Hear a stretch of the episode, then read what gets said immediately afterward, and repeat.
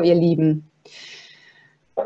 Jetzt aber ganz kurz. Wer von euch hat denn schon in diesem Jahr mit irgendeinem Parasiten zu tun gehabt?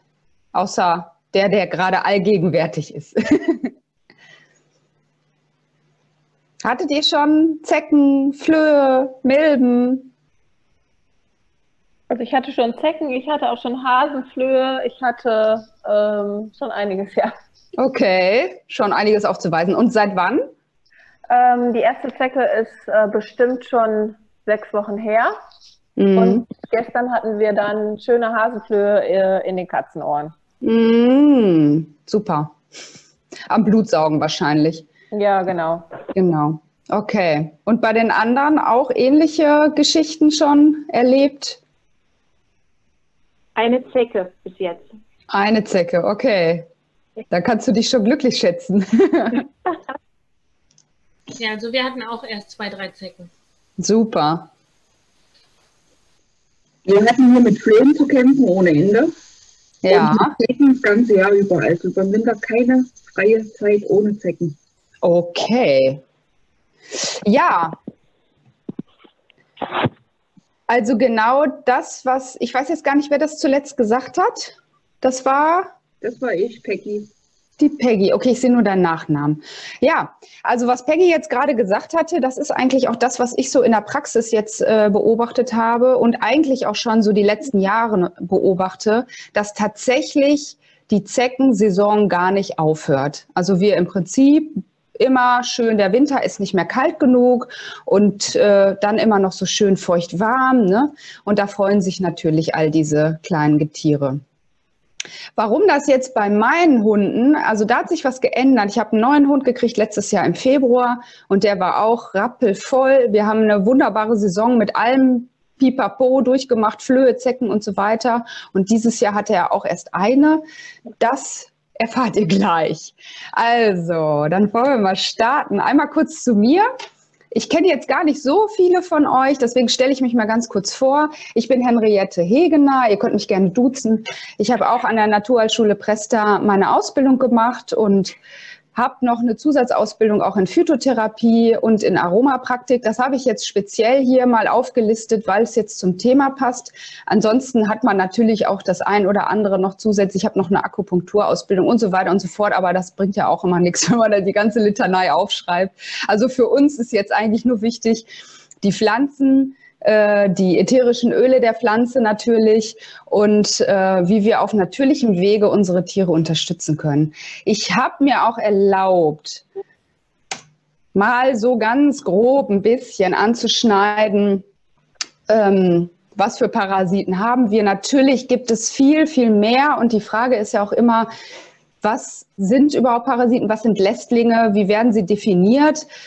Ähm, das möchte ich auch so ein bisschen, ich sag mal, als als kleine Überschrift, dass ihr das so ein bisschen im Hinterkopf behaltet. Es hat immer einen Grund und einen Sinn auch oftmals, warum Tiere einen Parasit haben und warum der eine mehr und der andere weniger hat. Ne? Da kommt ihr aber mit der Zeit natürlich noch hinter, wenn ihr nicht auch schon selber eure Erfahrungen diesbezüglich gemacht habt. Ganz typisch natürlich die Zecke hatten wir gerade schon. Die Zecke gehört ja auch zu den Milben ist auch ein Spinnentier. Alle Spinnentiere vier Beinchen. Ne? Da wisst ihr immer sofort, okay, wir sind hier äh, bei den Spinnentieren. Auch Blutsauger wissen wir auch alle. Es gibt ungefähr 900 Arten, aber es sind auch noch nicht alle entdeckt. Also da wird es wahrscheinlich noch mehr geben. Sind ganz, ganz alte Tiere, waren schon lange, lange vor uns da und wahrscheinlich auch schlauer als wir. Deswegen werden sie uns wahrscheinlich auch noch überleben. Es gibt fiese Experimente, die gemacht wurden in Mikrowellen, Waschmaschinen und so weiter. Das überleben die alle über äh, gar kein Problem. Die sind sehr robust. Deswegen auch die Winter bei uns, die sind nicht mehr kalt genug. Also eine Zecke die kann locker mit äh, 10, 15 Grad minus auskommen. Bei minus 20 Grad, da sagt sie dann, okay, jetzt reicht's, das ist mir jetzt auch zu kalt aber desto wärmer, desto aktiver wird sie. Und das merkt ihr natürlich, wenn jetzt diese Warmperioden kommen. Jetzt ist es ja wieder ein bisschen abgekühlt, jetzt ist auch wieder ein bisschen ruhiger. Dann ähm, werden die tatsächlich wach und aktiv. Und vor allem mögen sie, also man sagt, äh, die Zecke an sich hat keinen Riechorgan, so wie wir das kennen, aber sie geht durchaus auf Schweiß, auf Milchsäure, auf Buttersäure. Das ist so alles das, was wir auch am Körper haben. Und äh, desto übersäuerter wir sind, desto anziehender finden sie uns. Und wenn wir dann dazu auch vielleicht noch sehr warm sind und vielleicht sogar leicht entzündlich, dann freut sie sich ganz besonders, weil die sehen auch so ein bisschen, ähm, kann man sich das so vorstellen, wie mit so Wärmebildkameras. Ähm, und sobald sie so ein, so ein schönes, glühendes Objekt an sich vorbeistreifen sehen, dann springen, also lassen sie sich fallen. Sie können ja nicht springen. Also zumindest nicht die Arten, die wir jetzt so bislang hier haben. Soll sich ja wohl auch ändern. Jetzt von so einer Zecke gehört, die einen tatsächlich verfolgt auch, aber gut, hab noch keine gesehen davon. Naja, und äh, dadurch ist natürlich alles, was so im entzündlichen, im warmen Prozess ist, auch für die Zecke besonders interessant. Bei Flöhen ist es so, die zählen zu den Insekten, da gibt es rund 2400 Arten, also da haben wir auf jeden Fall noch ein paar mehr. Und die haben ja diesen bekannten äh, Chitinpanzer, wo auch viele dieser typischen Mittel drauf ab legen, also die diesen Panzer weich machen, damit das Tier dann stirbt. Ähm, bei, bei Flöhen ist es so, dass sie sehr gerne auf, äh, an dünne Hautstellen gehen und sich dort festsetzen. Die reagieren teilweise auch auf den Atem von uns mögen auch Wärme und reagieren auch auf Bewegung. Also ich habe das mal erlebt in meinem damaligen Beruf äh, in der sozialen Arbeit, äh, wenn ich Menschen in ihren Wohnungen betreut habe und bin dort zu denen nach Hause und wir hatten so einen Fall von extrem Parasitenbefall so dass der Kammerjäger kommen musste und ich bin da reingegangen, bevor ich wusste, da muss der Kammerjäger rein, dass man tatsächlich angesprungen wird. Also sobald man sich da so in so ein Gebiet reinbewegt und die sehen, da bewegt sich was, dann sind die wirklich äh, auf einen drauf sozusagen. Dann haben wir natürlich noch andere Parasiten wie Würmer.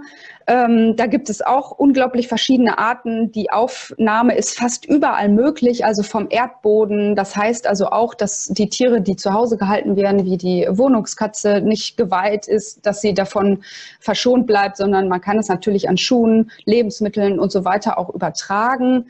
Ähm, das ist schon alles möglich. Und dann habe ich noch Pilze dazu geschrieben. Das ist jetzt nicht so der klassische äh, Parasit, aber Pilze sollten nicht unterschätzt werden, finde ich fast schon am wichtigsten im Vergleich zu den anderen. Da ist nämlich auch das saure Milieu ganz, ganz entscheidend. Also das heißt, desto mehr wir Säure über den Körper ausscheiden, desto mehr fühlt sich dann auch ein Pilz wohl. Und dann gibt es oft auch so Symbiosen. Also man hat ähm, jetzt zum Beispiel bei den Einzellern, also Giardien, Kokzidien, solche Parasiten, auch immer ganz gerne ein Pilzgeschehen mit dabei. Oder ein Wurm dann noch, der sich danach auch gerne einnistet, je nachdem, wie die dann behandelt wurden. Also das ist ganz interessant zu beobachten. Ähm, und wie man ja oft, ich weiß nicht, ob ihr das äh, wisst, aber Flöhe zum Beispiel übertragen auch Wurm. Eier. Und da muss man auch immer dann ein bisschen an Würmer denken. So, das erstmal also ganz, ich, ja. Ich wollte gerade sagen, ich kenne das aus dem Tierschutz viel. Also ich hatte schon einige Male mir selber den Katzen, Katzenpilz geholt irgendwo auf dem Arm. Wenn mir die irgendwo wegholen, dann sind die voller Würmer und Zecken und, und Flöhe und dann haben die meistens auch echt immer noch irgendwie einen Pilz, den man sich oft auch selber holt. Genau. Und wenn man einen Pilz auf der Haut hat, da kann man eigentlich schon darauf schließen, dass man auch im Darm einen Pilz hat. Ne? Okay. Also das ist ganz häufig. Das ist zum Beispiel sehr häufig bei Kindern, die hier diese typischen Pilzausschläge haben am Mund. Ist ja auch. Das ist beunruhigend. Ja, keine Panik. Ne? Wir haben keine Angst vor Parasiten, weil die gehören ja zu unserem Organismus. Aber einfach nur, damit man das mal so äh, bedenkt. Hier sind sowieso die Stellen, da sind äh, wichtige Akupunkturpunkte auch, Marken, Schockpunkte, ähm, Notfallpunkte und so weiter.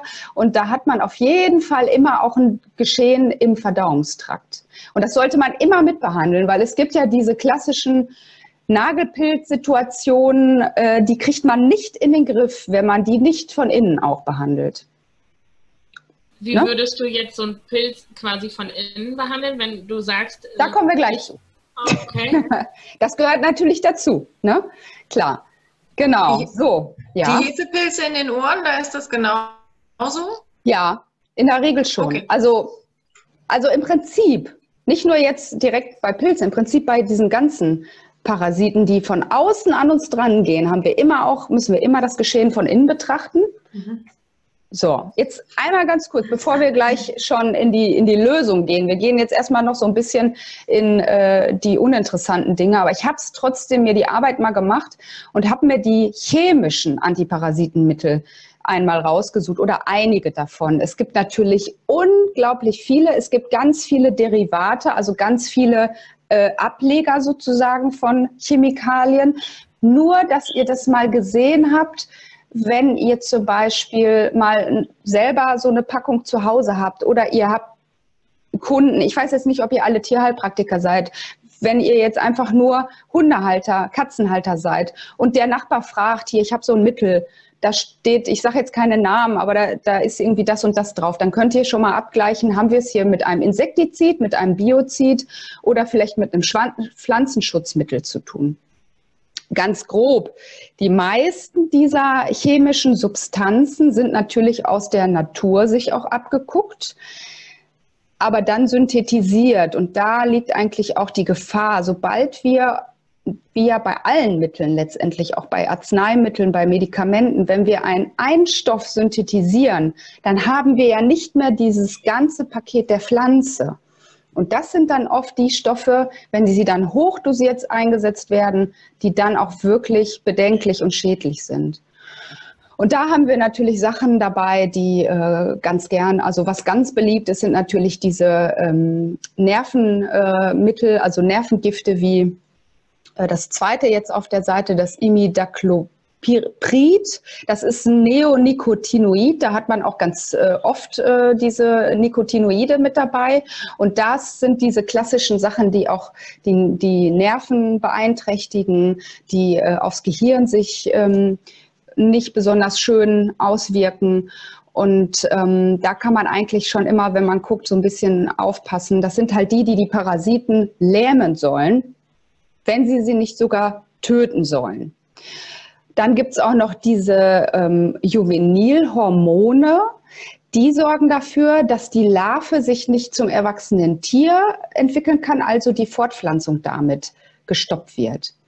Und wenn ich das jetzt so sage, was diese Mittel bei den Parasiten auslösen, dann werden die natürlich nicht vor dem Lebewesen Halt machen, das den Parasit trägt. Das ist ja ganz klar.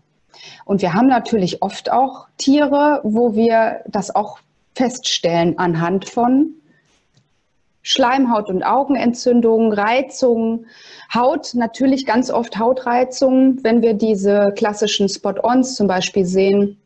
Es ist auch völlig egal, ob man Spot-on nimmt, also das, was man sich in den Nacken träufelt, ob man eine Injektion bekommt mit einem dieser Mittel, ob man eine Tablette nimmt, ob man ein Puder nimmt, ob man eines dieser Halsbänder nimmt. Das ist völlig egal, weil es durch die Haut genauso in den Organismus tritt, genauso ins Blut gelangt und genauso auch die Organe belastet. Es ist natürlich wesentlich aggressiver, wenn man es injiziert oder wenn man es schluckt. Dann geht es natürlich schneller, klar. Ne? Ja, neurologische Ausfälle wie Epilepsie, solche Geschichten sind typische Nebenwirkungen, Magen-Darm-Störungen, Durchfall in der Regel.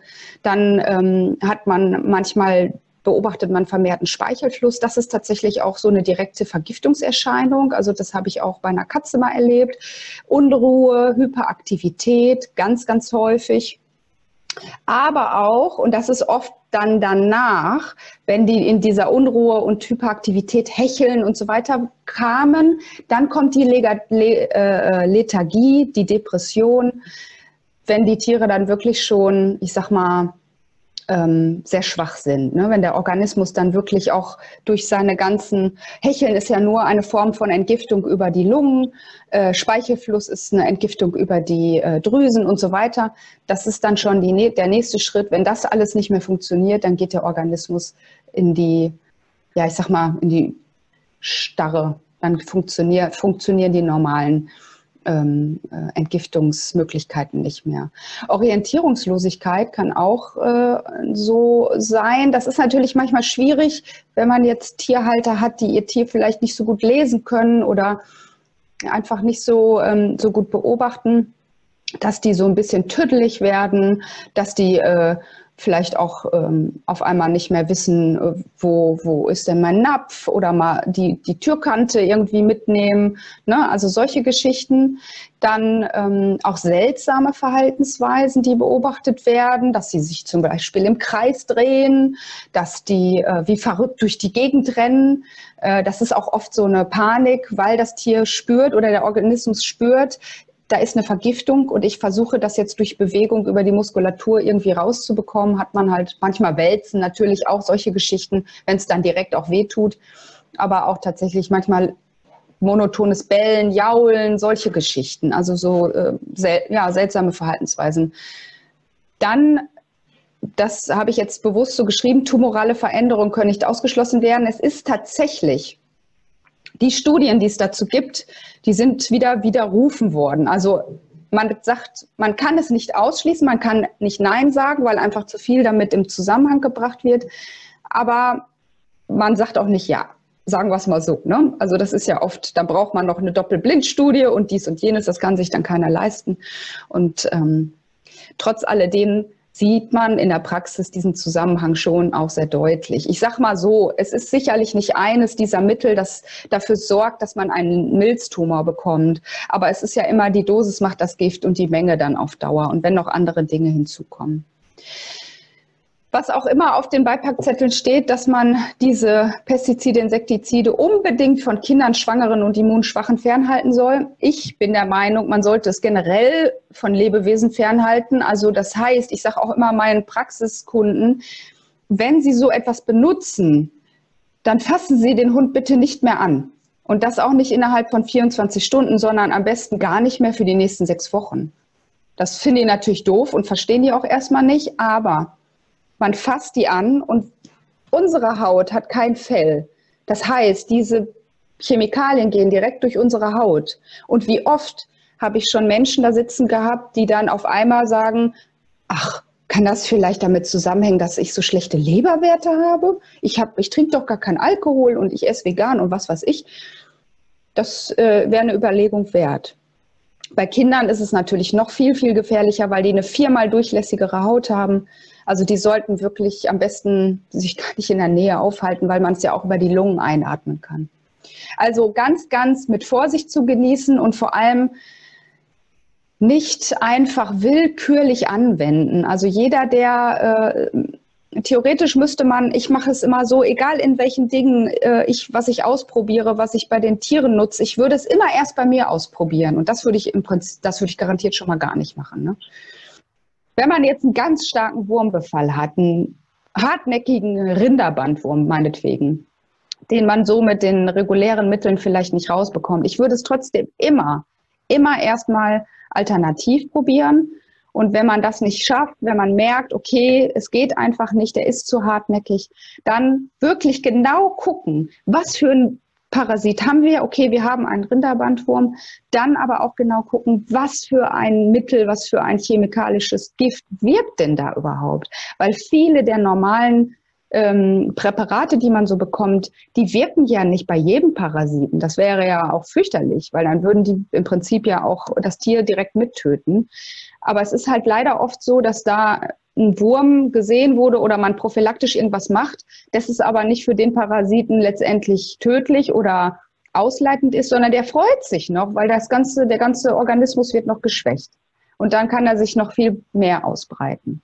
Also da einfach immer so ein bisschen ähm, drüber nachdenken und mit Verstand auch rangehen. Mittlerweile machen ja wirklich auch ganz, ganz viele Tierarztpraxen nur noch Code-Analysen und gucken dann gezielt, ob man dann was gibt oder ob man vielleicht auch eine Alternative hat. Das gibt es ja mittlerweile tatsächlich schon. Ne?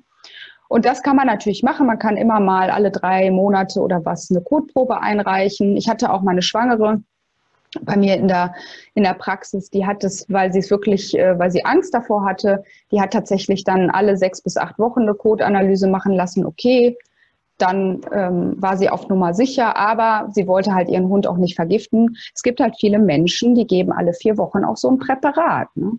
Und das ist doch äh, sehr bedenklich. Ja, so. ich hatte das neulich vor kurzem, dass ähm, ich gehe auch mit den Tieren manchmal zum Tierarzt, da wo ich arbeite in der Pension. da hatten wir auch einen Hund und da hieß es dann, äh, ja, wir können ja mal Bravecto nehmen, weil ähm, wahrscheinlich Würmer vorhanden sind. Und habe ich gesagt, Mensch, wir können doch ja vielleicht mal homöopathisch gucken, also ne, in die andere Richtung, um zu schauen äh, generell, ob es mal irgendwas anderes gibt. Ja, aber nee, der Hund ist doch sowieso schon so schwach, da können wir ja jetzt nicht noch ewig probieren, mit irgendwelchen anderen Sachen da Versuche zu machen. Und habe mhm. ich dann so gedacht, sie hat doch gerade selber gesagt, der Hund ist relativ mhm. schwach, aber dann müssen wir jetzt noch mal eine volle Dröhnung draufklatschen. Super Idee. Richtig gut. Ja, ja. Ich habe noch nichts zu gesagt. Gerade Bravecto ist ja total verschrieben. Ich genau. warum die das immer noch, äh, gibt ja tausend andere Sachen. Ja, also, und dann sagte sie noch, ich hatte nicht gesagt, dass ich eine Ausbildung da irgendwie mache in, ähm, bei, ne, im homöopathischen, beziehungsweise als Tierheilpraktikerin. Und äh, dann sagte sie noch so, ja, ich weiß, das Bravecto ist total verschrieben, aber das hilft immer. Mhm. Das, ist so ein bisschen, mhm. das, das ist so ein bisschen was denken die Leute dann? Ja, also das ist ja, das begegnet uns ja an jeder, an jeder Ecke sozusagen. Und äh, jetzt gerade in dieser Zeit, wo wir mit Impfungen konfrontiert werden, mehr denn je und mit äh, Chemikalien, muss man einfach sehr, sehr darauf achten, dass man eigenverantwortlich handelt und dass man auch ein bisschen sein Bauchgefühl wieder einschaltet. Das ist unglaublich wichtig. Und ich es würde. Ist ja dieses Widersprechen in einem Satz. Der Hund ist schwach, aber jetzt klatschen wir noch mal eine schöne Dröhnung drauf. Ja, aber da äh, kann man auch den Tierarzt nicht für verantwortlich machen, weil wenn derjenige da hingeht und lässt sich das erzählen, dann ist, es, ist man auch selber schuld. Ne? Man darf die Verantwortung nicht an der Türschwelle, an der Praxistürschwelle abgeben, sondern man muss halt einfach seine Lieben schützen und dadurch auch mal ein bisschen den Kopf einschalten. Und das ist ja eigentlich, wenn ich mir, ähm, also man kann sich ja auch mal ein bisschen schlau machen über die Mittel und gerade bei, bei, der, bei dem Medikament oder bei dem Mittel, was du da gerade genannt hast, da findet man ja wirklich dramatische Dinge. Die, ja. ne? Und also wer da noch sagt, ist mir egal, das wirkt immer so schön, das ähm, ist dann wirklich fahrlässig. Ne? Das hat sie zu mir gesagt. Wie gesagt, ich gehe ab und an auch mal mit den Tieren da, äh, dann mal dahin und dann hatte ich eben gesagt, Mensch, wir können doch vielleicht erstmal anders probieren. Aber nee, der Hund ist doch eh schon schwach, da müssen wir jetzt einmal vernünftig was machen und nicht so lange rumdoktern. Das ist für mich ist das einfach widersprechen in einem Satz. Mhm. Natürlich, natürlich ist das in dem Moment äh, irgendwo auch meine Arbeit und ich darf dann da vielleicht nicht so viel zu sagen. Ich habe es dann auch mitgenommen und im Endeffekt ist es dann auch nicht meine Entscheidung, ob sie es geben oder nicht. Ich kann da nur meinen Teil zu sagen und ja, weiß ich nicht. Das ist schon grenzwertig manchmal, wie man, wie man das verkauft kriegt. Ja, ja. Und äh, da ist auch noch, äh, da ist natürlich jetzt ein Umdenken auch bitter nötig, weil das wird jetzt lange nicht mehr so weiterlaufen. Ne? Also man sieht ja jetzt schon, dass die Tiere in Krankheiten uns wirklich ordentlich eingeholt haben und wir da eigentlich fast auf demselben Nenner sind, wo man früher immer, die Tiere hatten nichts. Ne? Also an die Zeiten kann ich mich sogar noch erinnern, dass unsere Tiere irgendwie weder mit Wurmko, die hatten sowas gab es bei uns nicht und trotzdem total gesund waren und ähm, auch mit Parasiten, ja, dann hatte der da mal hinten Wurm raushängen und dann hat man sich vielleicht mal mit der Materie beschäftigt. Das ist ja auch gut gegangen. Und jetzt, wo man eher die Hygiene so extrem sieht, ist halt vieles auch ein bisschen ins Negative gerutscht. Ne? Also da muss man einfach immer ein bisschen abwägen. Aber das A und O. Ich habe schon mitgekriegt, dass ähm, wir ähm, vor Weihnachten 2018 einen Hund hatten, der unbedingt weg sollte, sonst wird er eingeschläfert. Ich bin dann dahin gefahren und der Hund hatte epileptische Anfälle. Und irgendwann hat sich dann rausgestellt, dass der Besitzer vom Tierarzt äh, auch ein Zecken- und Flohmittel mitbekommen hat und dem Hund das alle drei Wochen gegeben hat, weil er das nicht losgeworden ist. Mhm. Ja, ja, dadurch ja. kamen diese Anfälle, diese epileptischen Anfälle. Und obendrauf kamen dann noch Medikamente, gegen diese epileptischen Anfälle. Mhm. Und ähm, eigentlich fehlte dem Hund nichts. Als er dann da raus war, auf der Pflegestelle, wo er war, hatte der keine Anfälle mehr. Der hat nichts gekriegt. Der hatte dann auch irgendwann komischerweise keine Zecken und keine Flöhe mehr oder keine Würmer. Ich glaube, das Würmerproblem war das größte. Hatte der irgendwann nicht mehr, hatte auch keine Anfälle mehr, bekommt auch keine Medikamente mehr und ist ein lebensfroher Hund mittlerweile. Mhm. Ja, das ist natürlich Praxisalltag. Ne? Also gerade die äh, Tiere, die geschwächt sind, die äh, vielleicht auch organisch irgendwelche Disbalancen haben, da fängt man ja im Prinzip bei dem, was ich jetzt hier schreibe, bei den Grundlagen erstmal an und guckt sich erstmal das Tier an, was haben wir denn da überhaupt? Wird der vernünftig ernährt? Hat der ein schönes Zuhause, wird artgerecht gehalten? Bekommt er irgendwelche chemischen Substanzen? Bekommt er irgendwelche Gifte? Ist dasselbe letztendlich? Oder sind irgendwelche chronischen Krank Krankheiten vorhanden? Und da sieht man oft schon die Krux, wenn ich ein Tier habe, das sehr viel mit Parasiten zu tun hat, das sehr, sehr befallen ist. Da stimmen oft diese Sachen schon nicht. Also das Wichtige ist erstmal, sich Gedanken zu machen, warum ist mein Tier denn jetzt so voll mit Parasiten? Das kann schon eine Impfung sein. Das kann schon die Impfung, die Wurmkur und das Trockenfutter sein. Und dann hat man nämlich schon den geschwächten Organismus und da geht es dann schon los. Manche Tiere sind natürlich von der Grundkonstitution super robust, so wie bei uns Menschen auch. Es gibt die, die essen Pommes und rauchen und alles super und das geht über Jahre echt gut. Und dann gibt es die, die können nichts vertragen, die essen einmal Fastfood und kippen fast aus den Latschen. Das haben wir bei den Tieren selbstverständlich auch. Aber grundsätzlich kann man sich das schon mal erstmal angucken und da ist dann auch äh, erstmal die, die Sache, die man verändert. Und das ist mir jetzt auch ganz wichtig, dass wir erstmal unsere Grundlagen angucken, dass wir schauen, ist, kann ich das abhaken? Ist das bei mir alles in Ordnung oder kann ich da vielleicht noch ein bisschen justieren oder kann ich da noch was weglassen? Das Schöne ist ja, es sind ja fast alles Dinge, die kann man weglassen und nicht irgendwelche Sachen, die muss ich zufügen.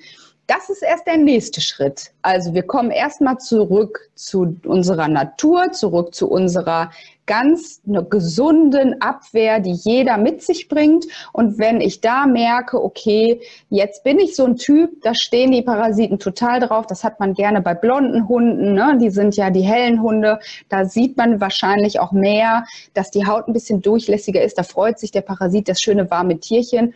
Die haben tatsächlich auch manchmal mehr Parasiten aber ähm, da kann man dann etwas zufügen, aber die Grundlagen müssen stimmen. Das finde ich immer ganz wichtig. Also wir können nicht Müll in, in, den, in den Eimer reinschütten und dann von draußen was aufklatschen und hoffen, dass das funktioniert. Das funktioniert einfach nicht. Also das erstmal grundsätzlich. Nochmal, hier kommen wir jetzt auch zur Darmflora. Also die naturnahe Ernährung ist natürlich wichtig, was ihr macht, äh, ob ihr barft, ob ihr Naturfutter ähm, gedünstet, ob ihr selber kocht, was auch immer. Es muss ausgewogen sein, die Ressourcen, also wo kommen die ähm, Zutaten her. Und das ist bei allen Dingen wichtig, die wir aus der Natur nehmen. Sie müssen hochwertig sein. Weil was bringt es mir, wenn ich ähm, äh, barfe zum Beispiel? Und hole mir das Fleisch dann irgendwo in einem der typischen Läden und das kommt dann aus äh, Osteuropa, aus Brasilien, aus was weiß ich, ist eingefroren, aufgetaut, eingefroren, war gammelig, ist wieder irgendwas zugesetzt worden. Die Tiere sind furchtbar schlecht gehalten worden, hatten Stress, haben äh, Hormone, haben Antibiotika, bla bla bla und so weiter. Und ich füttere das Tier dann mit meinem super Barf und am Ende hätte man auch wahrscheinlich dasselbe mit, mit Trockenfutter machen können. Also das grundsätzlich ist immer wichtig. Dann Gifte weitgehend vermeiden. Ich habe jetzt extra geschrieben weitgehend, weil wir natürlich viele Gifte in der Luft haben, im Wasser haben, auf den Feldern haben und da können wir teilweise nicht drum herum. Jetzt haben wir natürlich gerade das Glück, dass die Luft unglaublich sauber ist und äh, ich weiß nicht, wie es beim Wasser aussieht. Jetzt ist bei uns wieder gedüngt worden und äh, gegüllt worden. Da sieht es wahrscheinlich gerade nicht so prickelnd aus. Aber in der Regel leben wir nicht in so einer Komfortsituation, wo wir so saubere Luft haben.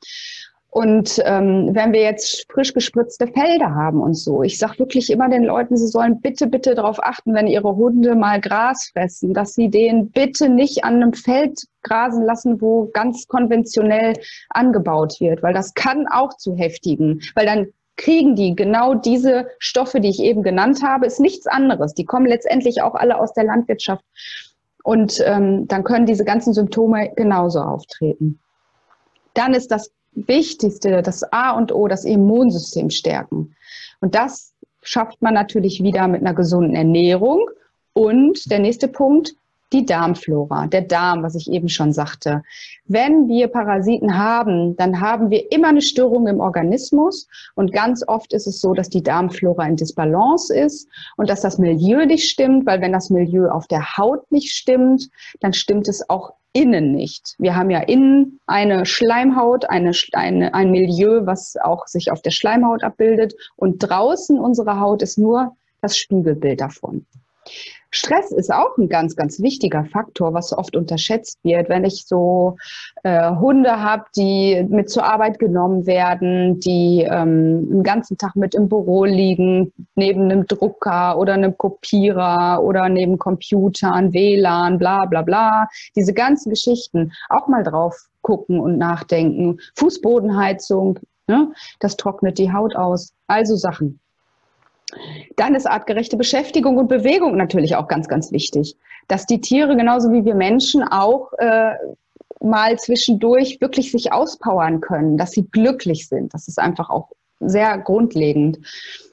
Und gegebenenfalls muss man mal entgiften und ausleiten. Wenn man zum Beispiel eine dieser oder wenn man diese Dinge jetzt demnach umstellt, dann darf man nicht vergessen, wenn das Tier, ich sag mal, konventionell gefüttert wurde, wir stellen das um, wir machen vielleicht, lassen noch die Gifte weg, wir impfen nicht mehr, wir äh, stärken jetzt das Immunsystem, sanieren die Darmflora, dann geht das Tier in die Entgiftung und in der Phase kann es natürlich sein, dass dann auch noch mehr Parasiten kommen, weil die sich natürlich erstmal anhand dieser Säure, die ausgeschieden wird, dann auch wunderbar erfreuen. Also das darf man dann auch nicht vergessen. Wenn man Dinge verändert, dann, äh, das ist, wie es immer so ist, in Wellen. Ich verändere was, dann geht's mal so und dann geht's mal so, mal hoch, mal runter. Einfach zu verstehen, okay, das ist der normale Prozess. Wir gehen ja jetzt in eine Veränderung, also kann das auch passieren. So, und jetzt sind wir bei den Sachen, die wir eigentlich äh, ne, dann anwenden als letzten Schritt, als letzte Maßnahme sozusagen. Eigentlich möchte ich grundsätzlich, dass mein Tier gar nicht so viel von Parasiten befallen ist, dass ich gar nicht so viel machen muss.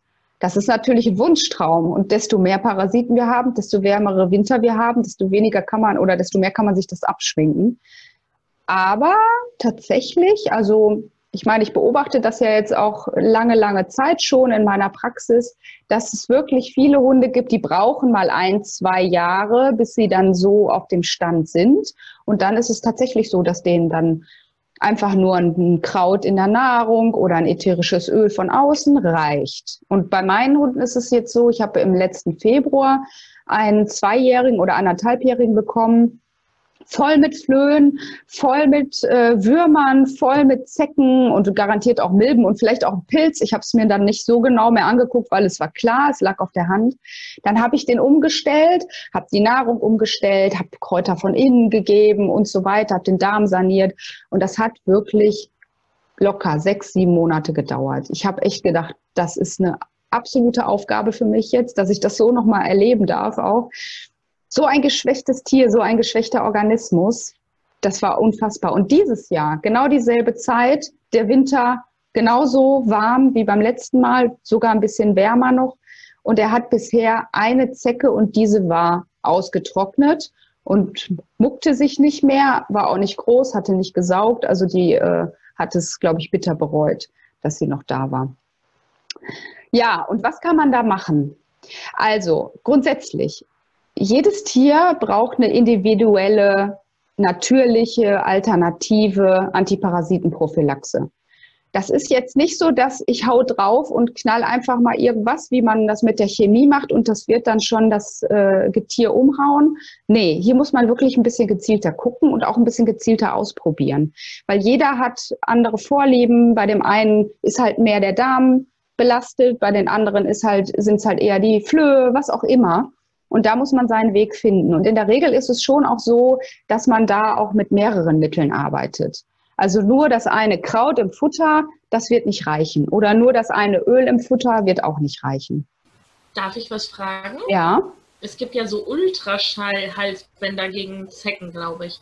Darf ich fragen, was du davon hältst? Weil äh du, das kann ich dir, also da kann ich dir gar nichts zu sagen, ob ich da was von halte oder nicht. Ich kann mir das natürlich vorstellen dass äh, Ultraschall auf eine gewisse Art und Weise äh, ein Tier abwimmelt. Gibt es ja auch äh, gegen Ratten, ne? so Ultraschall-Dinger, die man in die Steckdose macht. Ja, fürs Laufen in der Zeit ist es, glaube ich, dass man es ummacht, wenn man gerade mit dem Hund laufen ist.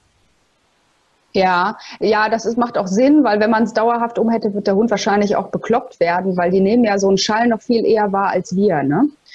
Also das ähm, kann funktionieren. Ich denke, das ist auch wieder individuell. Hat das Tier lange Haare? Hat das kurze Haare? Wie groß ist das? Ähm, es gibt ja auch, also ich wäre immer ein bisschen vorsichtig ne, mit so elektrischen Sachen, ob man das jetzt äh, dem Tier ummachen will. Das ist ja genauso wie mit diesen Blinky-Halsbändern.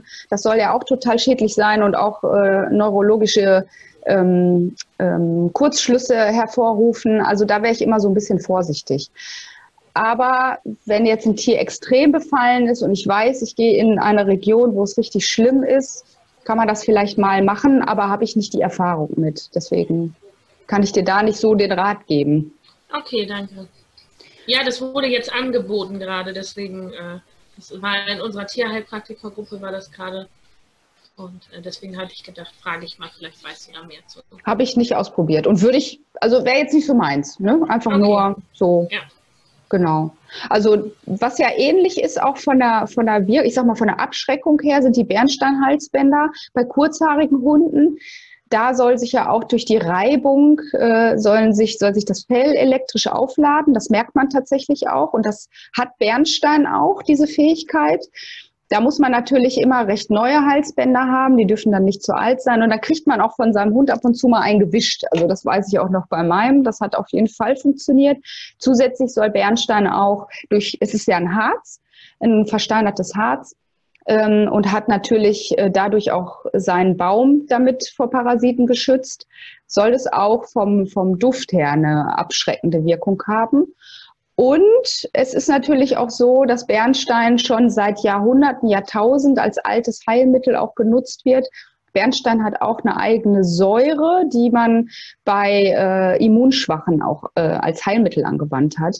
Und dadurch, dass das Immunsystem gestärkt wird durch Bernstein, hätt, wären wir wieder in dem äh, Sinne auch bei der äh, Sache, wie ich sie schon am Anfang genannt habe, wir müssen halt von innen schauen. Ich habe bei Bernsteinketten ganz kontroverse Meinung mittlerweile in der Praxis ähm, miterlebt. Also viele Leute sind begeistert und das Tier hat jedes Jahr seine Bernsteinkette, seine neue. Dann habe ich Leute, die ähm, haben da nie nur großartig eine Wirkung irgendwie mit erlebt.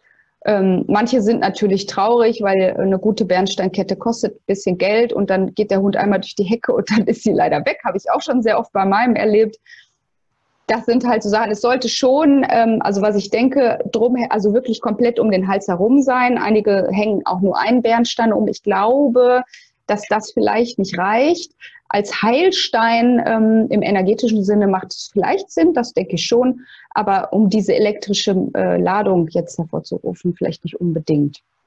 Ich finde es eine schöne Kombination. Ich habe meinem äh, hänge ich immer einen Bernstein um, Bernsteinkette ähm, weil es ja auch bei Babys beim Zahn zum Beispiel hilft. Also es hat auch ähm, eine Wirkung auf die Zähne und meiner ist jetzt alt. Und da denke ich, das macht auch Sinn, Stärkung Immunsystem. Und dann arbeite ich aber zusätzlich noch mit Kräutern. Also einmal äh, kann man innerlich natürlich sehr, sehr gut Kräuter verabreichen. Da gibt es unzählige und unglaublich viele Hersteller, die sich schon ganz, ganz viel dabei gedacht haben und schon ganz viele Mischungen auch zusammengestellt haben. Und an der Stelle möchte ich auch wieder nur sagen, Qualität, Qualität, Qualität. Bitte guckt euch die Sachen an, probiert sie selber aus. Die Kräuter, die ich meinen Tieren gebe, die esse ich und trinke ich als Tee alle selbst. Und für mich würde nichts anderes in Frage kommen. Und das ist jetzt völlig unabhängig, ob ihr das Kokosfett äh, nehmt, was auch immer. Es muss Lebensmittelqualität haben, es muss einfach gute Qualität haben. Ansonsten ist es vielleicht wertlos, weil es nicht mehr die richtige ähm, Heilkraft hat. Ich gucke mal einmal gerade in den Chat, da ploppt was aus. Nein, ich höre kein Geschnarche von deinem Hund, liebe Manuela, obwohl das bestimmt schön wäre. alles gut, alles gut. Sonst hätte ich schon was gesagt, wenn hier irgendwie äh, ein Schnarchen zu vernehmen wäre.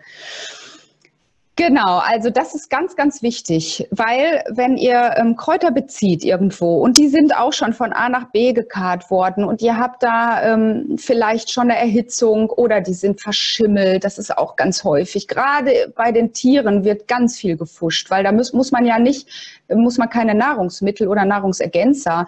Äh, das ist eine ganz andere Gesetzlage. Ein Futtermittel, da kann man noch mal ganz anders mit umgehen. Und ähm, da ist es leider oft so, dass tatsächlich auch ähm, viele Pflanzen dann, ähm, wenn sie verladen werden und dann zum Zwischenhändler und zum Verarbeiter und was auch immer geschickt werden, dann auch gerne mal Schimmel ansetzen und solche Geschichten füttert man dann mit. Das ist natürlich echt nicht gut. Also sucht euch wirklich einen guten Kräuterdealer und ähm, oder geht am besten selber los und sammelt euch äh, eure Kräuter. Da könnte man jetzt schon alleine ähm, einen dreistündigen Vortrag drüber halten, welche Kräuter wachsen jetzt gerade, die ich geben kann. Ähm, aber das, das natürlich am besten, wenn man das dann direkt auch vor Ort macht. Also das ist so ähm, etwas, äh, das finde ich einfach grundsätzlich wichtig. Ich weiß nicht, ob ihr diese Buttermilch kennt. Das ähm, habe ich, glaube ich, das erste Mal gesehen bei der Swanee Simon, als ich bei der die äh, BAF-Ausbildung gemacht habe. Da, ähm, das ist aber auch ein altes Rezept. Das ist vielleicht sogar von der Juliette Barakli Levy. Die hat ja so alte Kräuterrezepte. Also das Buch von der ist unglaublich, ist leider nicht mehr erhältlich. Und wenn, dann kriegt man es irgendwie nur für 200 Euro oder so. Juliet of the Herbs, eine alte Kräuterdame, ist vor fünf, sechs Jahren leider verstorben mit über 90. Und die hat noch so ein ganz altes Kräuterwissen, auch von den Sinti und Roman, von den Ureinwohnern aus, was weiß ich, wo die überall waren, in welchen Ländern. Das, was wir letztendlich auch haben, dieses Wissen. Ähm, und die schreibt zum Beispiel, dass man vergorene Milch, da kann man jetzt zum Beispiel Buttermilch nehmen, Besser wäre natürlich, wenn man Ziegenmilch oder irgendwie sowas nimmt, ne? also keine Laktose unbedingt, und die mit Kräutern über Nacht ziehen lässt und das dann über mehrere Tage mit verfüttert. Das machen einige, das ist mittlerweile wieder sehr trendy und das hat wohl auch sehr gute Wirkung. Das kann man natürlich auch, man muss das nicht unbedingt jetzt mit Buttermilch machen. Also wenn man was Fermentiertes nimmt, wie zum Beispiel Brottrunk, Mikroorganismen, effektive äh, was auch immer, oder ihr nehmt eure Darmbakterien, die ihr selber nehmt und setzt das mit Wasser an und den Kräutern, schied egal. Das könnt ihr letztendlich in verschiedenen Formen selber machen. Zu den Kräutern, die gleich, äh, ähm, sage ich gleich nochmal explizit was, was man so nehmen kann, ähm, was sich da ganz gut eignet. Was man auch überlegen sollte, wenn man jetzt die Grundlagen verändert hat und man weiß, okay, der hat jetzt wirklich viel Chemie und sowas bekommen, dass man vielleicht tatsächlich erstmal eine Entgiftung und Ausleitung macht. Und das kann man homöopathisch machen, das kann man mit Schüsslersalzen machen, das kann man auch mit Kräutern machen. Da ist man dann quasi auch schon wieder dass man das Tier dann gleichzeitig ein bisschen schützt. Also dass man auch wirklich erstmal sagt, okay, der Organismus ist so überlastet, ähm, wir müssen hier erstmal grundlegend reine machen. Und ähm, das ist ganz oft, wenn meine, wenn Kunden zu mir das erste Mal kommen, dann steht das eigentlich erstmal an. Dann gibt es natürlich verschiedene Öle auch, die man ähm, zusätzlich füttern kann. Da ist das Kokosfett ja auch äußerlich ganz interessant. Also einige machen das äußerlich auch gerne ins Fell. Man kann es auch innerlich geben. Schwarzkümmelöl ist vor ein paar Jahren total trendy geworden. Da aber auch, und ich sag mal grundsätzlich, auch wenn ihr ähm, Kräuter füttert, nie über einen längeren Zeitraum. Also auch keine Kräuter über äh, die ganze Saison, um Gottes Willen, ne? weil all diese, diese, diese Arzneien, all diese, diese Pflanzen und Öle und Fette haben natürlich auch Wirkstoffe, klar. Deswegen geben wir sie ja. Und deswegen sollte man es halt nicht dauerhaft machen. Weil zum Beispiel beim Schwarzkümmelöl ist es so, da sind auch Alkaloide drin und die sind äh, dauerhaft nicht gut für die Leber. Da hat die Leber Probleme, die abzubauen. Und deswegen sollte man da, ich sag mal so nach drei Wochen äh, auf jeden Fall pausieren. Also das ist so grundsätzlich ähm, ähm, ein ganz guter Richtwert, wenn ihr irgendwelche Kräuter auch füttert, dann unbedingt nach drei Wochen damit aufhören. Es gibt natürlich Kräuter, die könnt ihr auch nur eine Woche füttern, weil die sehr, sehr stark sind. Die sollte man noch nicht mal länger als zwei Wochen geben. Dann ätherische Öle, das ist so mein Steckenpferd, wo ich auch viel mitarbeite. Da ist es natürlich, wie bei allem anderen, auch wichtig, achtet auf die Qualität, nehmt nur hochreine Öle, dass ihr die auch bei Katzen anwenden könnt, dass ihr die bei Pferden, bei Meerschweinchen, bei Kindern, dass ihr die bei allen sozusagen auch anwenden könnt. Also holt euch da nicht irgendwelche äh, gepanschten oder gemischten Sachen ins Haus. Ähm, da kann ich euch, wenn ihr wollt, obwohl das mache ich im Anschluss, ich habe ähm, mir mal die Mühe gemacht und habe eine Liste äh, zusammengetragen, ätherische Öle gegen Parasiten. Und da habe ich mal ganz viele Einzelöle und so weiter zusammengetragen. Das kann ich euch auch gerne schicken. Da könnt ihr mir einmal eure E-Mail-Adresse im Anschluss einfach im Chat hinterlassen. Dann ähm, würde ich euch das einfach noch nachreichen. Ich kann aber gleich auch mal mit euch da drauf gucken, weil da haben wir ganz viele Pflanzen, die ihr dann auch wieder erkennen werdet. Dann haben wir natürlich äh, andere Nahrungsergänzen wie Schwefel, Zeolit, MMS. Aber da sage ich auch wieder, macht das bitte nicht, wenn ihr damit keine Erfahrung habt, weil das sind jetzt, da sind wir schon im chemischen Bereich, sind natürlich anorganische Stoffe, also die gibt es natürlich in der Natur und ich meine auch die in der Natur und nicht die synthetisierten aber macht das nicht, wenn ihr da noch keine Erfahrungen mit habt, weil das kann wirklich nach hinten losgehen. Also gerade Schwefel, MMS ist eine Chlordioxidverbindung und ich habe das alles selber an mir auch ausprobiert und habe mich zum Beispiel äh, bei den Hunden gegen MMS entschieden, aber für Schwefel. Die Hühner kriegen bei uns auch Schwefel, das ist eigentlich eine ganz wunderbare Art. Aber man sollte da wirklich sich ein bisschen reinlesen oder das mit einem Therapeuten gemeinsam machen, der damit Erfahrung hat, weil das ist jetzt nichts, äh, was ich mal eben ausprobiere und dann ähm, kriegt der Hund so schlimme oder das Pferd womöglich Koliken und das äh, geht dann nach hinten los. Ne? Bernsteinkette hatten wir schon. Und dann für mich tatsächlich auch eine Parasitenprophylaxe die Darmsanierung, weil ihr mit den guten Darmbakterien die schlechten Darmbakterien rausschmeißt, da auch den Pilzen sozusagen den Nährboden nehmt. Und das sorgt dafür, dass das Immunsystem gestärkt wird. Im Darm sind 70 bis 80 Prozent des Immunsystems. Da können sich, ähm, da könnt ihr den Nervenbahnen richtig Gutes tun. Es ist direkt die Verbindung zum Hirn. Und da wird man sozusagen von innen nach außen gesund. Und da auch wieder Qualität, bla bla, ich wiederhole mich. so, jetzt gucke ich mal einmal, ob ich hier Genau, dann wäre das sowieso die letzte Folie. So, dann mache ich einmal kurz die PowerPoint weg und ähm, zeige euch einmal die Datei. So, genau. So, jetzt habt ihr hier die Datei, die ich mal zusammengekritzelt habe. Also das ist ein bisschen mehr, ist auch ein kleines Rezept dabei, das kann ich euch gerne schicken, wenn ihr das haben möchtet. Bitte nicht weitergeben unbedingt, dann schreibt es euch um oder so. Also hier habe ich jetzt einmal, das sind verschiedene Einzelöle, die ihr hier oben seht. Das sind natürlich auch die Pflanzen, die ihr nutzen könnt. Ne? Jetzt sehe ich gerade, das ist doppelt. Ich sehe also nichts hier. Ich sehe noch deinen Kontakt. Oh. Ja, auch so. Okay, Augenblick.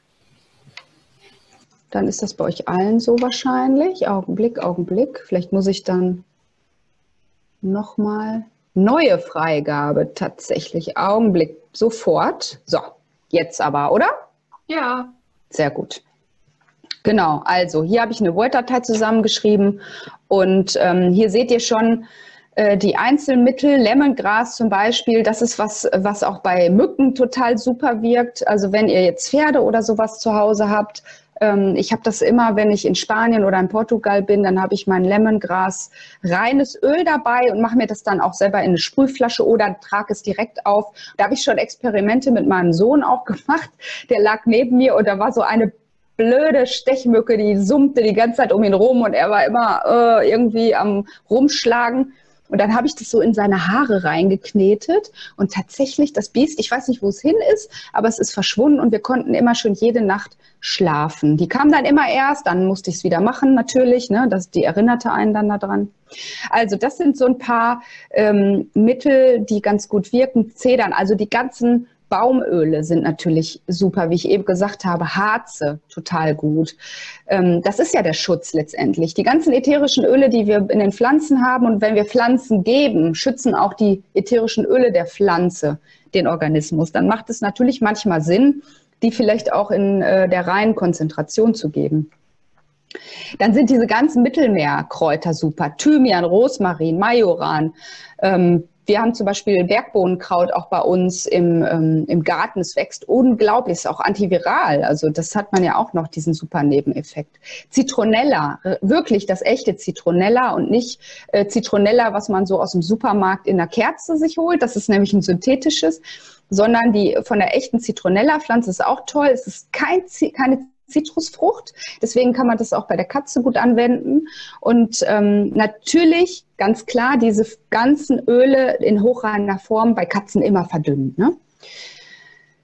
Palo Santo, auch ein Baum. Ähm, Kümmel gibt es auch als ätherisches Öl. Da kann man sich dann das Schwarzkümmelöl sozusagen ähm, sparen. Das Schöne ist bei dem ätherischen Kümmelöl, dass ich das Fett da nicht mehr habe. Also ich habe ja dieses fette Öl nicht mehr, was die Leber zusätzlich belastet und kann mit dem normalen ätherischen Kümmelöl, wo jetzt nur der Wirkstoff ist, den ich brauche für meine Parasiten, viel mehr erreichen.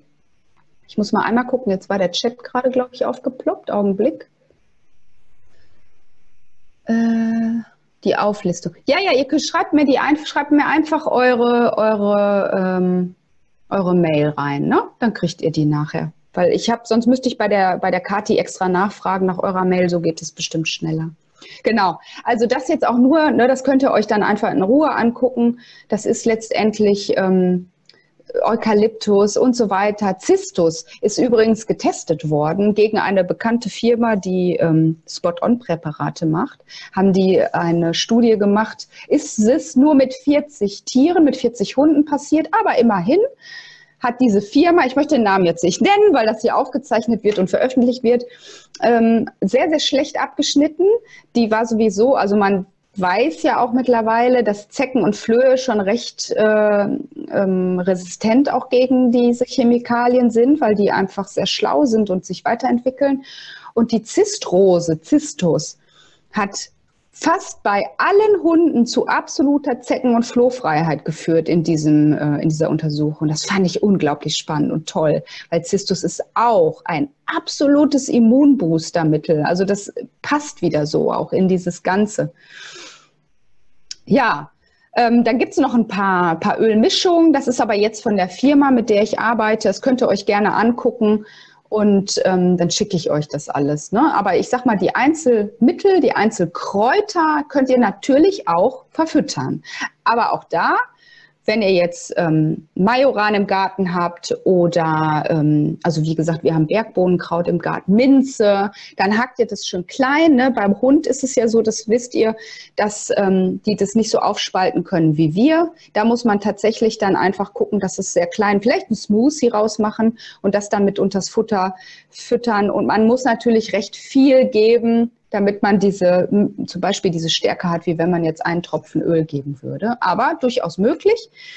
Und ähm, was im Moment, ich mache jetzt einmal, ähm, mache das einmal wieder weg und hole euch wieder vor. Augenblick, dann kann ich euch noch einen kleinen Geheimtipp geben. Äh, ne, jetzt habe ich das andere.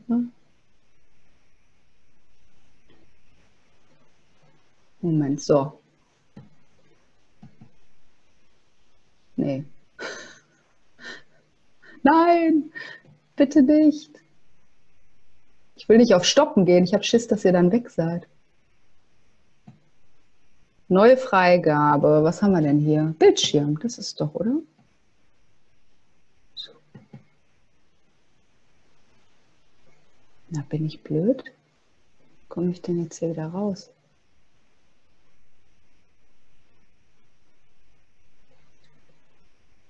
Was seht ihr jetzt gerade?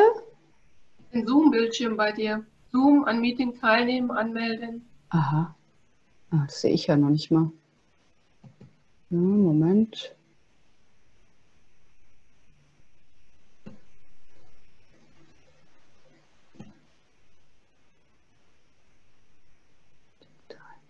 Also, was ist denn da? Oh Mann, ich klicke mir hier einen ab. Doppelklick.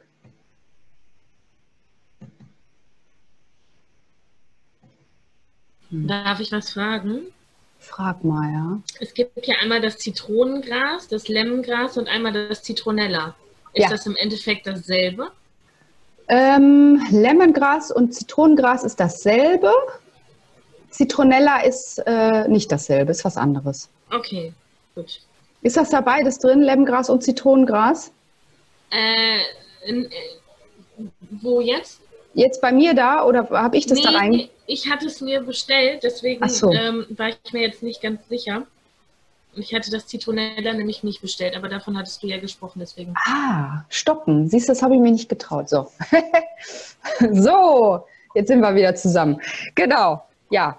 Also, mein absoluter Geheimtipp jetzt gerade in dieser Zeit, wo wir ja uns äh, mit Parasiten extremst befassen, nicht wahr? Also ich nenne den Namen jetzt nicht, weil ich finde es überflüssig. Ihr wisst, wovon ich rede. Aber da gibt es eine wunder, wunderbare Pflanze. Eine ganz, ganz alte Heilpflanze, die schon seit Jahrtausenden, gerade hier in unseren Breitengraden, aber auch überall auf der Welt, uns schon ganz viel Segen gebracht hat. Und zwar ist das Artemisia, der Beifuß. Beifuß ist schon immer, also schon seit mehreren Jahrzehnten, eines der wirksamsten Mittel bei Malaria. Das heißt, Malaria-Einzeller, Borreliose ist genau der, eine ähnliche Krankheitsform, Leishmaniose, Anaplasmose und so weiter. Das sind alles diese äh, Erkrankungen, die auf äh, Bakterien im Körper zurückzuführen sind, aber auch ist jetzt aktuell getestet worden bei Viren und bei so ganz besonders hübschen auch. Und ich habe das ähm, jetzt seit, also ich habe das beim erst äh, von meinen Kunden eigentlich erfahren. Also natürlich ist das logisch, wenn wir so etwas bei Einzellern anwenden können, dass es natürlich auch einen gewissen Schutz gibt. Vielleicht auch einen prophylaktischen Schutz. Und ich habe einige Kunden, die Mittelmeererkrankungen haben, Leishmaniose, aber auch einige, die Borreliose haben. Und da habe hab ich immer mit dieser Pflanze gearbeitet. Natürlich, wie ich am Anfang gesagt habe, mit all den Grundlagen, die ganz wichtig sind. Und ähm, Entgiftung und Ausleitung auch erstmal, aber dann unter anderem halt mit dieser Pflanze. Und die haben mir alle bestätigt, dass die Tiere seitdem weniger Parasiten haben. Es kann natürlich jetzt daran liegen, dass es einfach grundsätzlich diese Stärkung ist und dass, das, äh, dass der Organismus sich einfach erholt hat. Es kann aber auch daran liegen, dass diese Pflanze vielleicht auch einfach einen prophylaktischen Schutz hat. Ich nehme jetzt diese Pflanze in Form von auch einem ätherischen Öl. Es gibt das aber auch als Tinkturen. Ähm, was ich jetzt aktuell gehört habe, dass leider, also man kann äh, Artemisia vulgaris nehmen, das ist der einfache Beifuß, der bei uns hier überall auch wächst. Der wächst jetzt leider noch nicht. Aber ähm, wenn man das noch als Tinktur bekommt, ist es gut. Dann gibt es an Artemisia annua, eine andere Artemisia-Art, die ist leider wohl verboten in Deutschland, jetzt ganz äh, aktuell auch. Das finde ich auch sehr interessant, gerade wo rausgekommen ist, dass es eine gute Wirkung hat. Ähm, es gibt viele Artemisia-Arten. Zum Beispiel ist der Wermut auch eine Artemisia-Art, Artemisia absinthum. Und das ist ja eines der Kräuter mit den stärksten und äh, meisten Bitterstoffen auch. Und meine Oma zum Beispiel, meine Großmutter hat schon ihre Katzen mit Wermut entwurmt. Das werde ich nie vergessen. Das habe ich immer im Kopf. Würde ich mich ehrlich gesagt gar nicht trauen bei meiner Katze, weil Wermut einfach so heftig ist. Aber ähm, das ist natürlich eine, eine Möglichkeit auch. Ne? Also mit Wermut ein bisschen vorsichtig sein. Es hat sehr, sehr viele Bitterstoffe. Aber wenn ihr die sanfte äh, kleine Schwester oder den kleinen Bruder nehmt, dann nehmt den klassischen Beifuß, nehmt Estragon und solche Geschichten. Das ist so das, was ich euch ans Herz lege und auch für euch vielleicht äh, etwas oder ne? Also genau. Ja, so das war so grob erstmal. Ich wollte euch eigentlich noch meine Kontaktdaten geben, aber letztendlich, wenn ihr über ähm, Tierheilpraxis Hegener im Internet guckt, dann könnt ihr auch, oder beziehungsweise ihr kriegt ja von mir das ähm, Formular, das Zettelchen, ich denke, da steht es drauf auch. Darf ich noch was fragen? Ja, sicher. Das Beifuß gibt es das auch äh, als Öl? Ja, das gibt es. Das heißt? Ja, das, ähm, das heißt Taragon. T-A-R-R-A-G-O-N. Okay. Genau. Und davon nehmen wir jetzt jeden Tag morgens in einem kleinen Schnäpschen mit äh, Wolfsbeerensaft einen Tropfen als Prophylaxe. Wenn man das jetzt zum Beispiel, ähm, also mein Mann, der kam aus Spanien wieder im ähm, Ende Januar und hatte eine Zecke am Hinterkopf und ähm, die hatte erstmal, also das war erstmal unspektakulär und dann aber nach ein paar Tagen kriegte er einen totalen äh, Kopfschmerz und fühlte sich unwohl, fühlte sich kränklich und bekam dann auch einen äh, dicken roten Strich, der hier runterzog. Und ich dachte, äh, die Lymphdrüsen, scheiße. Äh, habe ihn dann auch ähm, ähm, mit, der, mit, der, mit dem Bioresonanzgerät getestet. Da kam jetzt nichts raus, was äh, auf eine Borreliose hinzuschließen war, aber die äh, Hirnhaut war angezeigt. Und da habe ich dann auch sofort dieses Öl genommen und da hat er dann dreimal täglich einen Tropfen genommen und nach drei Tagen war er komplett beschwerdefrei bis heute. Dann haben wir jetzt eine ganze Zeit lang ja nichts mehr genommen und jetzt, als diese ganze Panik ausbrach und so, haben wir gedacht, okay, das macht ja auch Sinn. Ähm, jetzt ist ja auch noch ein bisschen Grippezeit und jetzt durch diese Wetterumschwünge und wir sind jetzt gerade in dieser Stoffwechselveränderung, dass man sich da einfach mal ein bisschen mehr schützt. Und dann haben wir uns entschieden, da wieder mit anzufangen und jetzt jeden Tag einen Tropfen zu nehmen.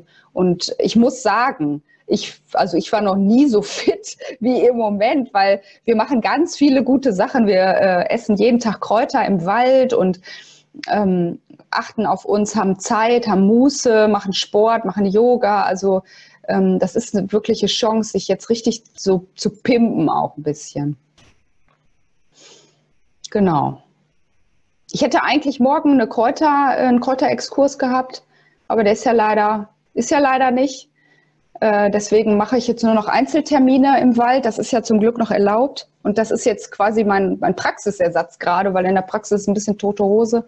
Und jetzt geht es einfach nur so. Äh, jetzt lernt man einfach das, was wirklich wichtig ist, wie man so will. Ihr Lieben, habt ihr noch irgendwelche Fragen? Liegt euch noch was aus dem, auf dem Herzen? Ja, ähm, ich habe gehört, wenn man, es gibt ein bestimmtes Öl, wenn ich eine Zecke habe, dass ich das da drauf mache, dass sich die Zecke quasi von alleine auf, also aus der Haut wieder rauslöst. Ist das so? Ja, das, ähm, das gibt nicht nur ein Öl. Ich weiß aber, welches Öl du meinst. Das ist Pfefferminze. Damit ist das mal getestet worden. Würde ich aber nicht machen. Also es ist ja ganz klar, wenn du auf die Zecke ein ätherisches Öl drauf pappst oder auch ein fettes Öl, dann findet die auch nicht gut. Dann wird die in Panik geraten und dann ist die Wahrscheinlichkeit, dass die sich erbricht dabei, wesentlich höher, als wenn man sie einmal schnell ruckartig rausholt. Also das würde ich tatsächlich nicht machen. Okay, was passiert dann? Ja, wenn, wenn sie, sie sich erbricht, dann, dann sind alle Erreger im Körper. Okay. Ne? Wenn, sie, wenn die Stress bekommt, dann hat man den Speichel und alles, was man wahrscheinlich eh schon drin hat, aber dann ist es halt noch wahrscheinlicher, dass man wirklich dann auch die Krankheitserreger drin hat. Von daher würde ich immer die, den alten Oldschool-Weg nehmen und sie einfach, also ich mache immer so. Okay, gut. Was ganz Dann, gut ist, sind diese Zangen, diese Haken. Die finde ja, ich auch ganz ich gut. Ich habe auch so eine, die von unten quasi direkt. Die dann so aushebeln, genau. Weil manchmal, ja. wenn die so mini klein sind, jetzt hat man ja auch diese kleinen Nymphen ganz gerne, die kriegt man ja einfach nicht gepackt und dann zerquetscht man sie irgendwie und dann hat man sie auch äh, kaputt oder dann reißt man sie nur halb raus und so. Da könnte man, wenn man, wenn einem das passiert ist, da finde ich es dann tatsächlich immer ganz schön, direkt was drauf zu machen, einfach um diesen Herd zu desinfizieren. Also dass man das dann damit sauber hält. Da kann man Öl nehmen, da kann man Propolis nehmen, kann man kolodiales Silber nehmen, da kann man Honig nehmen, ist eine Sauerei, kann man auch machen. Ja, solche Sachen. Wie sieht's aus? Ich hätte eine Frage. Ja. Was würdest du denn empfehlen? Also mein Hund hat leider immer wieder Hefepilze in den Ohren ich gebe EM, ich mache gerade eine Schüsslersalzkur, der kriegt äh, für die Ohren auch Bachblüten, aber ich rieche, dass immer wieder was da ist. Kommt auch, also ich gehe vorsichtig mit dem Finger rein, sodass ich merke, ob ich irgendwo drankomme. Es ist immer schwarz und es stinkt und ich kriege es nicht weg. Und ich will nicht zum Tierarzt und diese fiesen Ohrentropfen nehmen. Mhm. Also Pilz schon mal grundsätzlich hat mit Säure zu tun. Ne? Mhm. Das heißt, der scheidet Säure vielleicht sogar vermehrt über die Ohren, sind ja auch Entgiftungsorgane, ne? kommt ja gerne ja. auch was raus, äh, über die Ohren aus. Das bedeutet, du musst auf jeden Fall einmal gucken, welch, wieso entgiftet er so stark und was entgiftet er. Entweder ist da irgendwas, was den Organismus die ganze Zeit triggert, wo immer wieder, wo der nicht zur Ruhe kommt und immer wieder etwas ausscheiden muss, was er nicht mag, was er nicht verträgt, was nicht gut für ihn ist. Mhm. Ähm, und dann würde ich auf jeden Fall basisch daran gehen. Also ich würde mir eine basische Lauge machen. Ja. Das kannst du mit Natriumbicarbonat, äh, also mit irgendeinem basischen Salz machen. Das ist erstmal scheißegal. Und ähm, ich mache das so, dass ich, äh, ja gut, beim Ohr brauchst du jetzt nicht einen Liter, dann nimmst du vielleicht 500 Milliliter, machst einen Teelöffel da rein, Teelöffel basisches Salz, rührst dir das zurecht und dann kannst du zum Beispiel auch ähm, ein Lavendelöl oder ein Weihrauch oder ein Copaiba, also eines der sanften Öle nehmen, dass du sozusagen neben dieser Neutralisierung, die du ja damit erreichst, dass du damit auch noch gleich was Pflegendes und was ähm, Antipilziges mit reinbringst oder Teebaum zum Beispiel. Natürlich bitte hochwertig, ne? weil gerade Teebaum ist so gefährlich, wenn das nicht ähm, hochwertig ist. Und dann spülst du die Ohren damit, so dass du erstmal dieses Milieu in, neutralisiert bekommst. Ne? Das musst du natürlich, Pilze sind immer eine ganz langwierige Geschichte. Ja. Das musst du lange, lange, lange machen. Schön spülen. Und dann kannst du danach vielleicht noch ähm, irgendwas Pflegendes, da kannst du EM noch reinmachen oder so, ne? Also solche Sachen. Und EM innerlich wird da nicht reichen. Okay. Also bei so einem Pilzgeschehen weder EM noch äh, Kanne noch ähm, diese ein, ich sag mal, wo nur Milchsäurebakterien sind, also so einseitige Bakterien, da würde ich tatsächlich ein Präparat nehmen, wo mehr Bakterien sind und dann noch mal ein bisschen radikaler den Darm aufbauen. Okay. Genau. Super. Ja. Danke. Gerne. Gibt es noch Fragen, ihr Süßen? Haut raus. Nix mehr? Seid ihr glücklich? Ich hätte noch was. Dann komm, hau raus. Also meine Katze bringt immer Flöhe mit und mein Hund bekommt dadurch Flöhe, sonst hat er keine Flöhe. Als die Katze noch nicht da war, war alles gut. Mhm. Ich habe jetzt, also ich denke wahrscheinlich, also sie kriegt Trockenfutter, weil sie nur das Nassfutter alleine nicht nimmt. Ich habe auch schon versucht zu barfen. Ähm, ich wollte auch frischen Fisch so nehmen, das will sie aber alles nicht. Und bevor sie gar nichts bekommt, habe ich für mich gedacht, kriegt sie halt das, was sie immer so bekommen hat. Und dadurch bringt sie die ganzen Flöhe mit. Kann ich da irgendwo noch was probieren? Also die würde ich auf jeden Fall umstellen und da würde ich mich nicht auf Katzenallüren einlassen, auf gar keinen Fall. Ne? Stell, die hungert. Nein, die hungert nicht. Also eine Katze wäre, so, also so blöd sind die nicht, dass die verhungern, bevor man äh, ihnen was Schönes anbietet. Du darfst natürlich nicht vergessen, dass die einfach durch diese Lockstoffe und die Aromaten keinen Geschmack hat. Ne?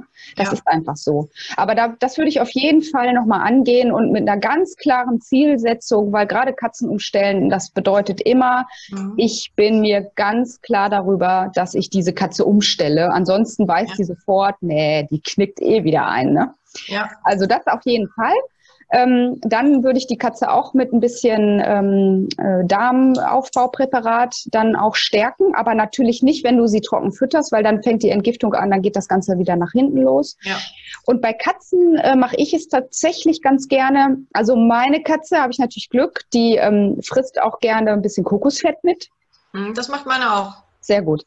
Das kannst du schon mal machen, dann hast du innerlich so ein bisschen den Schutz. Und dann kannst du natürlich, wenn die ähm, sich mal, wenn du sie mal erwischt, kannst du auch mit Kokosfett und einem schönen ätherischen Öl, wie zum Beispiel Lavendel oder Copaiba, ne, also diese sanften Öle wieder. Ich habe auf meiner ähm, auf meiner äh, Zeichnung, da auf meinem Gekritzel, äh, die Öle, die sanft sind, also die ihr gut bei Katzen auch benutzen könnt, die habe ich so ein bisschen äh, schräg das steht aber dabei auch. Okay. Ne, und dann nimmst du bei so einem Teelöffel Kokosfett, nimmst du einen Tropfen hochreines ätherisches Öl und dann kannst du das so in, in das Fell mit einarbeiten. Es gibt auch mhm. sogar ein ganz gutes Öl, ähm, eine Ölmischung, die schon fertig ist, die man reinarbeiten kann. Und dann hast du von außen den Schutz, aber wenn die jetzt umgestellt wird, die muss natürlich erstmal entgiften. Ne? Also das heißt, du musst ein bisschen Geduld haben. Die wird jetzt erstmal eine Flohschleuder sein. Ne?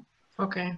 Aber das kannst du halt schon mal so Ne, um das Ganze so ein bisschen abzufangen, parallel machen und deinen Hund natürlich schützen. Aber das kenne ich. Äh, das hatte ich auch schon mal, als ich einen Igel im Garten hatte. Da hatten die Hunde immer, wenn sie diesen Igel in der Hecke besucht haben, kamen die rein und dann sprangen mich die Flöhe an. Das war auch ganz toll. Weil die fanden die Hunde natürlich eigentlich doof, weil die stanken nach allem möglichen Zeug. Und, und ich bin auch immer die, die meistens Zecken hat und nicht die Hunde.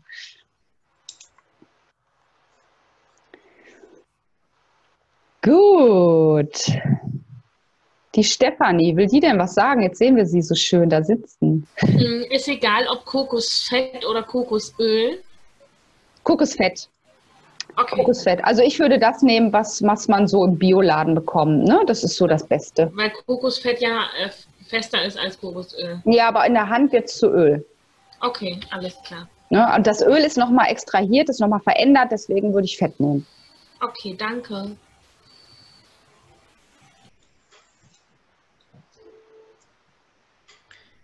Gibt es prophylaktisch die Möglichkeit, also es gibt auch Herbst, Herbst, Herzwürmer, so, ähm, dass man da prophylaktisch irgendwas macht? Weil die sehe ich ja nicht. Ich merke es ja wahrscheinlich erst, wenn es zu spät ist. Was meinst du, Herbstwürmer? Herz, also Herzwürmer. Ach, Herz. Genau. okay, ja. Ähm, ja, also klar, das ist natürlich ein Herzwurm, ist schon eine unschöne Geschichte. Ne? Also da habe ich viel im Tierschutz auch mit zu tun. Aber trotzdem würde ich auch da es ist ein Muskel. Und da kannst du wunderbar auch innerlich mit ätherischen Ölen arbeiten. Innerlich. Ne? Also, dass man die mit ins Futter gibt. Ist ja. natürlich bei der Katze, ja, geht auch durchs Fell und die lecken sich das dann auf. Ne? Das geht auch, aber die wird das natürlich nicht übers Futter aufnehmen. Und bei Hunden ist es wesentlich einfacher.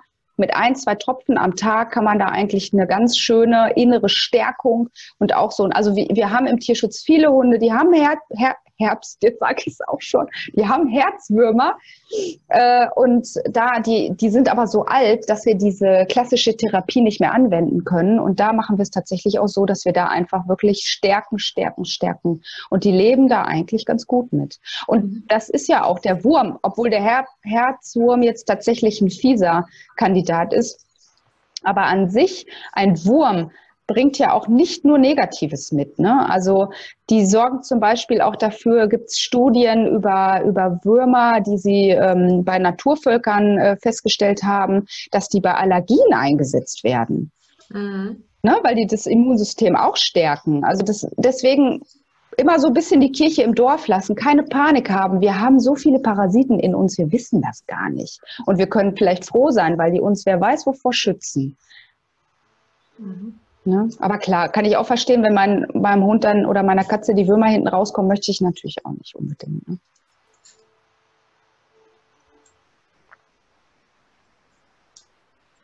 So, wie sieht's aus?